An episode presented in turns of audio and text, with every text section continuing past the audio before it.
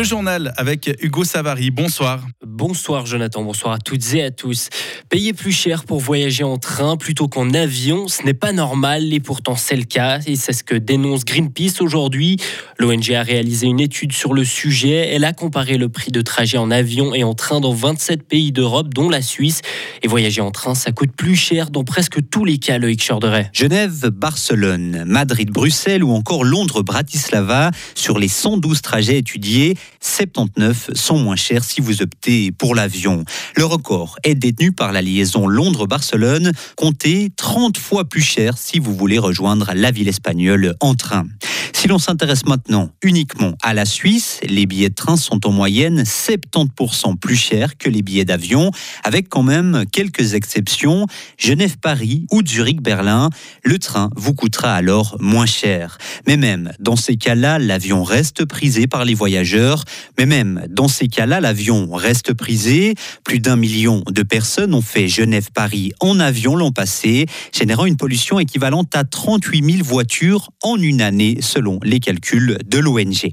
Pour que les choses évoluent, l'ONG Greenpeace demande que l'avion et le train soient mis sur un pied d'égalité. Car aujourd'hui, vous ne payez par exemple pas de TVA sur votre billet d'avion.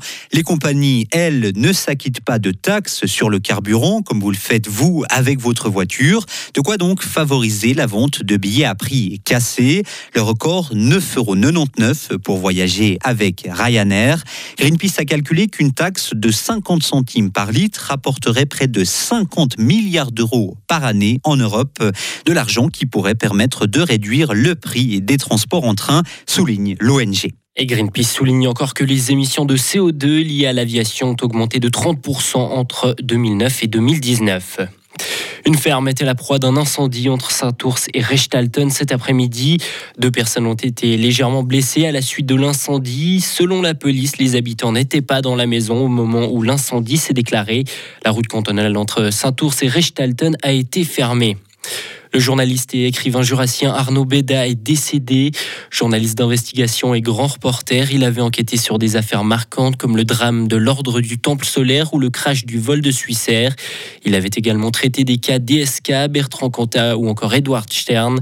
Il avait 58 ans. Nouvelle lourde peine pour Navalny. 20 ans de camp de travail sont requis contre l'opposant russe Alexei Navalny. Ce dernier est jugé depuis un mois dans un nouveau procès pour extrémisme. Et durant son procès, il a dénoncé la guerre stupide et insensée, selon ses mots, de la Russie en Ukraine. Le verdict sera rendu le 4 août. Tous les navires en mer Noire se dirigeant vers les ports russes ou en territoire occupé seront considérés comme potentiels bateaux militaires. L'Ukraine a lancé la même mise en garde que Moscou hier.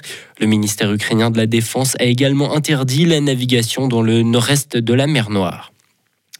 Israël pourrait faire son retour à l'UNESCO. Le ministre, euh, le ministre des Affaires étrangères israélien a rencontré la directrice générale de cette agence onusienne pour la culture et l'éducation. Il a évoqué donc la question de ce retour.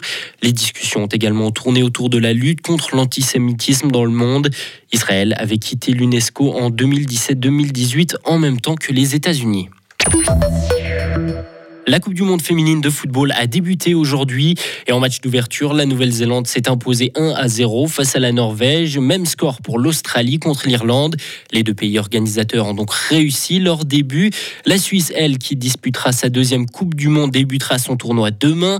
Le président de l'association suisse de football est présent sur place, Dominique Blanc. L'équipe nationale euh, suisse de football se déplace, il y a toujours une partie euh, diplomatique parce que on va dire que le, l'équipe suisse de, football, euh, que, ce soit l'équipe suisse euh, féminine ou, l'équipe suisse masculine, respectivement l'ASF, c'est un peu euh, un navire amiral de la, de la Suisse, du pays, dans le monde. Alors on a toujours des contacts évidemment avec les Suisses qui sont dans la région, avec en principe les ambassadeurs. on est un, un peu un porte-drapeau national quand on voyage.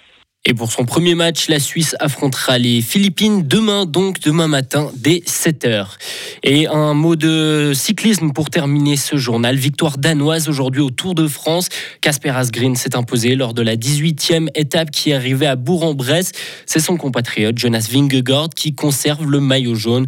Le Tour de France se terminera ce dimanche sur les Champs-Élysées à Paris.